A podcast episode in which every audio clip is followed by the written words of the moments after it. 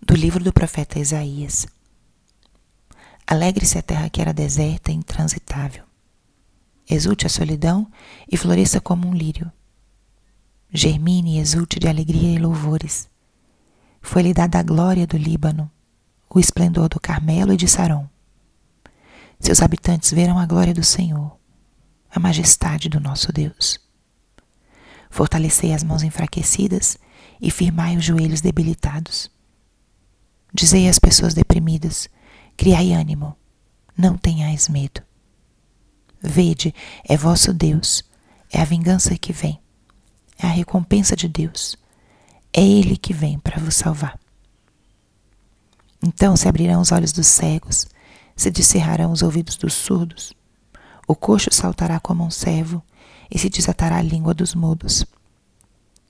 Os que o Senhor salvou voltarão para casa.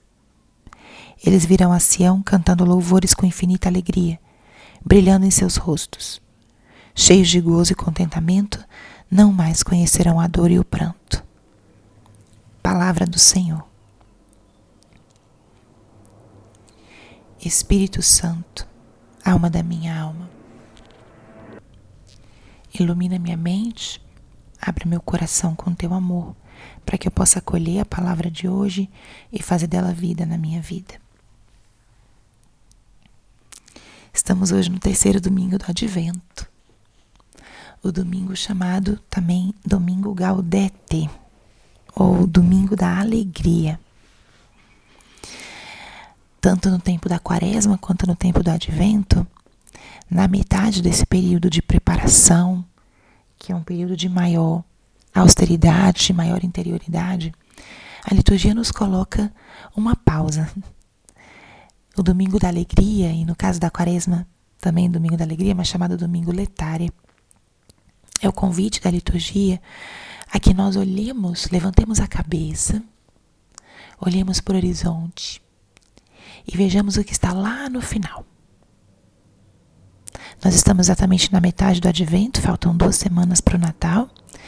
E é um tempo agora de levantar o olhar, de ver lá no fundo o que vamos, para que estamos nos preparando, o que vamos receber, o que celebraremos daqui a duas semanas. Celebraremos a vinda do nosso Senhor. Jesus vem, a salvação vem, chega. E isso é motivo de alegria, de muita alegria. Acabamos de escutar o trecho do profeta Isaías, a primeira leitura da liturgia de hoje, porque ela propriamente nos exorta para o sentido desse domingo de hoje. Alegre-se a terra que era deserta e intransitável. Ou seja, a primeira exortação da alegria é por essa transformação que acontece com a vinda do Senhor. Aquilo que era deserto, inóspito, intransitável, vai se transformar num jardim florido. Floresça como um lírio, exulte de alegria. Foi-lhe dada a glória e o esplendor. Olha que transformação tão profunda, tão grande, do deserto a um jardim, da aridez, da secura, à vida. Essa é a fonte da nossa alegria, é isso que o Senhor vem trazer. E para essa contemplando essa, essa verdade, contemplando essa beleza, né, a glória do Senhor que nós veremos, como diz aqui a palavra também, veremos a majestade do nosso Deus. Olha a profecia. O profeta Isaías está descrevendo a vinda de Jesus. Veremos a sua glória e a sua majestade. E é exatamente isso que acontece. E é isso que a gente vai contemplar no período do Natal. E por isso ele fala: fortalecei as mãos firmai os joelhos. Ou seja, as mãos são o instrumento do nosso trabalho, o instrumento dos nossos gestos de amor, de afeto. Fortaleçamos isso nessa semana e nesse tempo de preparação. Que as nossas mãos sejam instrumentos de acolhimento, de carinho, de trabalho. Firmai os joelhos debilitados, ou seja, que a gente possa caminhar com decisão nesse tempo que vem pela frente, rezar com decisão. Joelhos também são símbolo da oração. Dizei às pessoas deprimidas: criai ânimo, não tenhais medo.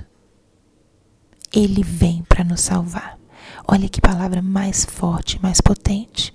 E como você pode ser anunciadora dessa mensagem né? hoje, nessa semana. Ânimo, não tenhas medo. O Senhor vem para nos salvar. E a vinda de Jesus vai trazer tudo isso que ele fala em seguida. Se abrirão os olhos dos cegos, se abrirão os ouvidos dos surdos, o coxo saltará, se desatará a língua dos mudos. A salvação de Jesus, gente, ela transforma o nosso olhar, ela nos permite ouvir os outros, nos dá força para caminhar com decisão. Então hoje seja um dia de alegria. O Senhor vem, virá para nos salvar. E a grande exortação de hoje é essa: ânimo, não tenhamos medo. Fortalecemos as nossas mãos, ou seja, não nos cansemos de amar. Não exijamos que os outros façam aquilo que nós estamos prontos para fazer. Façamos aquilo que nos cabe, aquilo que Deus nos inspira. Vivamos a caridade e o amor evangélicos. E fortalecer os joelhos enfraquecidos. Ou seja, muita força na oração, muita decisão nesse caminho do advento. E com a força de Maria, com a força de João Batista, que nos conduzem ainda nessa semana. Amanhã, dia de Nossa Senhora de Guadalupe, ela entra de novo com a sua doçura e a sua força maternal para também nos conduzir rumo ao Natal. Glória ao Pai, ao Filho e ao Espírito Santo, como era no princípio, agora e sempre. Amém. Alegrai-vos. Vem, Senhor Jesus.